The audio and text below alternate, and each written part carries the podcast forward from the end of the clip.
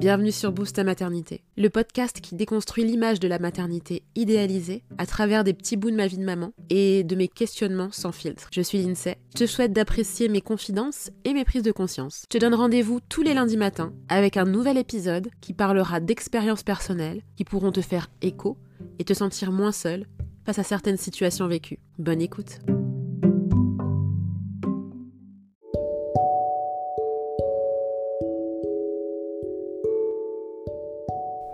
Je pensais que j'étais prête. Je pensais que j'avais fait le choix et mûrement réfléchi la chose. L'arrêt de l'allaitement n'aurait été qu'une étape. Vouloir retrouver son corps, après l'avoir mis à disposition plus de 5 ans, voire 6 ans, si tu comptes la période de la grossesse.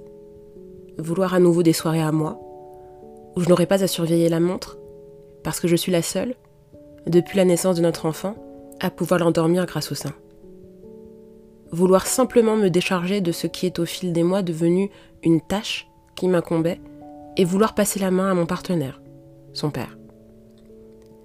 Et en même temps, ressentir cette culpabilité de me défaire de ce rôle, tout en amenant mon enfant vers une autonomie naturelle.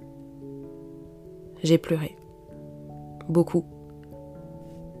Je n'imaginais pas un seul instant ressentir ce déchirement. Parce que j'étais celle qui, en pleine conscience, avait provoqué cette scission. Alors même que je pensais que c'était le moment, parce qu'il avait expérimenté deux fois le coucher à l'extérieur de la maison et qu'il avait réussi à s'endormir avec quelqu'un d'autre que moi. Mais la réalité des sentiments ambivalents qui m'habitent depuis que je suis mère, et qui font sens encore plus depuis ma décision d'arrêter la tétée, me revient en pleine face. Je ne peux évoquer cette fin sans avoir une boule au ventre, sans avoir les larmes qui montent aux yeux quand je pense à mon fils qui pour s'endormir n'est plus blotti contre moi. Une petite main chaude sur mon sein. Moi, lui faisant des petits bisous sur le nez et les joues, mais me tournant le dos. Moi, lui faisant des câlins. Mais c'est différent. Rien que de l'évoquer, quand on me demandait, me mettait dans un état pas possible. Et c'est là que j'ai pris conscience que notre aventure d'allaitement n'était pas terminée. Et c'est là que tout le paradoxe se place j'ai décidé d'un retour en arrière, pour préparer la fin que nous voulons.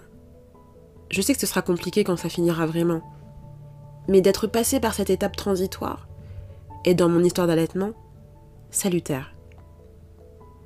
Je n'ai pas de culpabilité, j'en ai parlé avec mon fils, et trouvé des compromis pour le vivre au mieux tous les deux. Je me rends compte que le sevrage, quelles que soient les raisons qui nous poussent à le faire, n'est jamais une chose aisée, et qui peut bouleverser bien plus qu'on ne le pense. Comme pour la maternité, en règle générale, tu auras beau prévoir et penser que c'est acquis, mais quelque chose de viscéral t'empêche d'aller au bout de cette décision. Cette expérience de sevrage m'a encore rappelé que nous ne sommes pas infaillibles et qu'on a le droit de revenir sur ce qu'on a dit. Ce n'est pas un constat d'échec, ce n'est juste pas le moment, pour lui, pour moi, et j'en prends aussi conscience. Je n'ai pas honte de me dire que je n'ai pas arrêté et que oui, l'allaitement c'est aussi pour le bien-être de mon enfant, mais aussi pour moi dans un sens. Je n'ai pas envie de m'infliger une fin qui n'aurait été guidée que par la société, alors qu'au fond de moi, je n'en ai pas foncièrement envie à l'instant où je vous en parle. Toute bonne chose a une fin. On s'en approche. Mais d'une façon moins violente émotionnellement pour lui et pour moi, parce qu'on peut le mener de cette façon. Nous réagissons toutes différemment face à cette étape qu'est le sevrage, quelle que soit la durée de nos allaitements. Ne culpabilise jamais d'agir comme tu le fais. Tu fais de ton mieux, comme tu le peux et comme tu veux.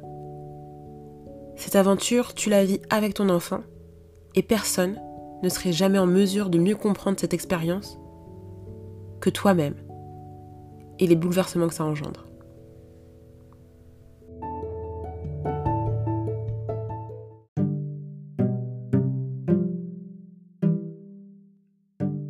Merci d'avoir écouté ce nouvel épisode de Boobs ta maternité. C'était Lindsay et je te retrouve lundi prochain pour un nouvel épisode. En attendant, n'hésite pas à me retrouver sur Instagram à boobsfr. À très vite.